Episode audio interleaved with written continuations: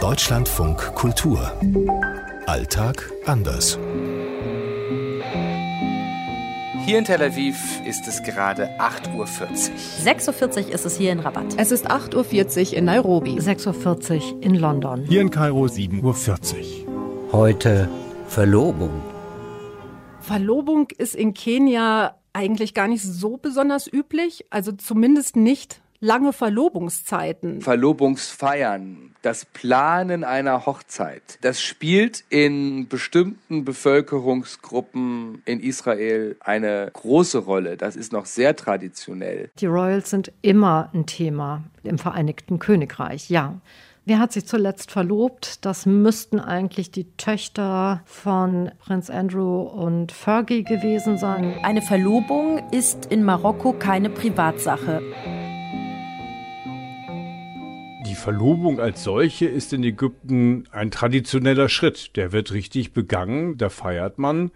Und das ist auch ganz klar, dass die Verlobung normalerweise dann in der Ehe mündet. Da wird auch richtig Geld ausgegeben, wenn es irgendwie geht. Und das auch unter Ärmeren. Genau wie bei der Ehe gibt es eine Mitgift und die müssen die Eltern zusammenklauben, eher unter ärmeren Leuten. Und bei den Ärmeren führt das oft dazu, dass sich die Eltern der Braut oder auch des Bräutigams richtig verschulden müssen. Das ist keine Verlobung, so in dem Sinne, so würden das die Kenianer nicht nennen. Wenn man sich entschließt zu heiraten, dann macht man das auch. Es sei denn, man hat nicht das Geld dazu und dann bleibt man aber trotzdem einfach zusammen. Das nennt man dann aber eine Come-We-Stay-Beziehung, also eine Komm-Wir-Bleib-Zusammen-Beziehung. Und die ist sogar so rechtlich zum Teil einer Ehe gleichgestellt, gilt dann quasi als verheiratet und irgendwann, wenn man dann das Geld zusammen hat, dann holt man auch die eigentliche Hochzeit nach. Die Eltern haben in Israel ein großes Wort mitzureden bei der Frage, wer sich denn da verlobt und im ultraorthodoxen Judentum, da mischen sich die Eltern ein. Das wird arrangiert, wer da wen trifft zum ersten Kennenlernen. Sie haben aber, die ultraorthodoxen Töchter und Söhne, die Möglichkeit zu sagen, jetzt hast du mich auf dieses erste Date geschickt, ich möchte diese Person absolut nicht heiraten. Die Verlobung in Marokko muss vorbereitet werden mit verschiedenen Papieren, die man einreichen muss bei den Behörden. Und dann gibt es den gesellschaftlichen Part. Dann ist das so, dass die Verlobung meistens mit beiden Familien offiziell begangen wird, ein kleines Fest.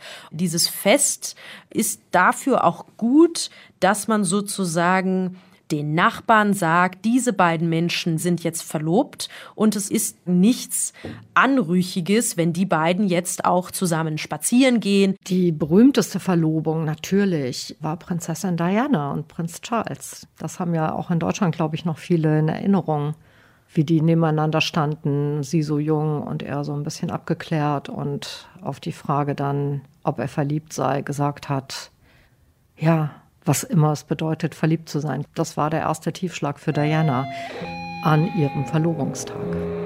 Aus London Christine Heuer. Aus Rabat Dunja Sadaki. Aus Kairo Björn Blaschke. Aus Israel Benjamin Hammer. Antje Dikans, Nairobi. Es gibt in Kenia, obwohl das offiziell verboten ist, auch tatsächlich immer noch die Vielehe. Also dass vor allem Männer sind das ja dann, dass sie mit mehreren Frauen verheiratet sind.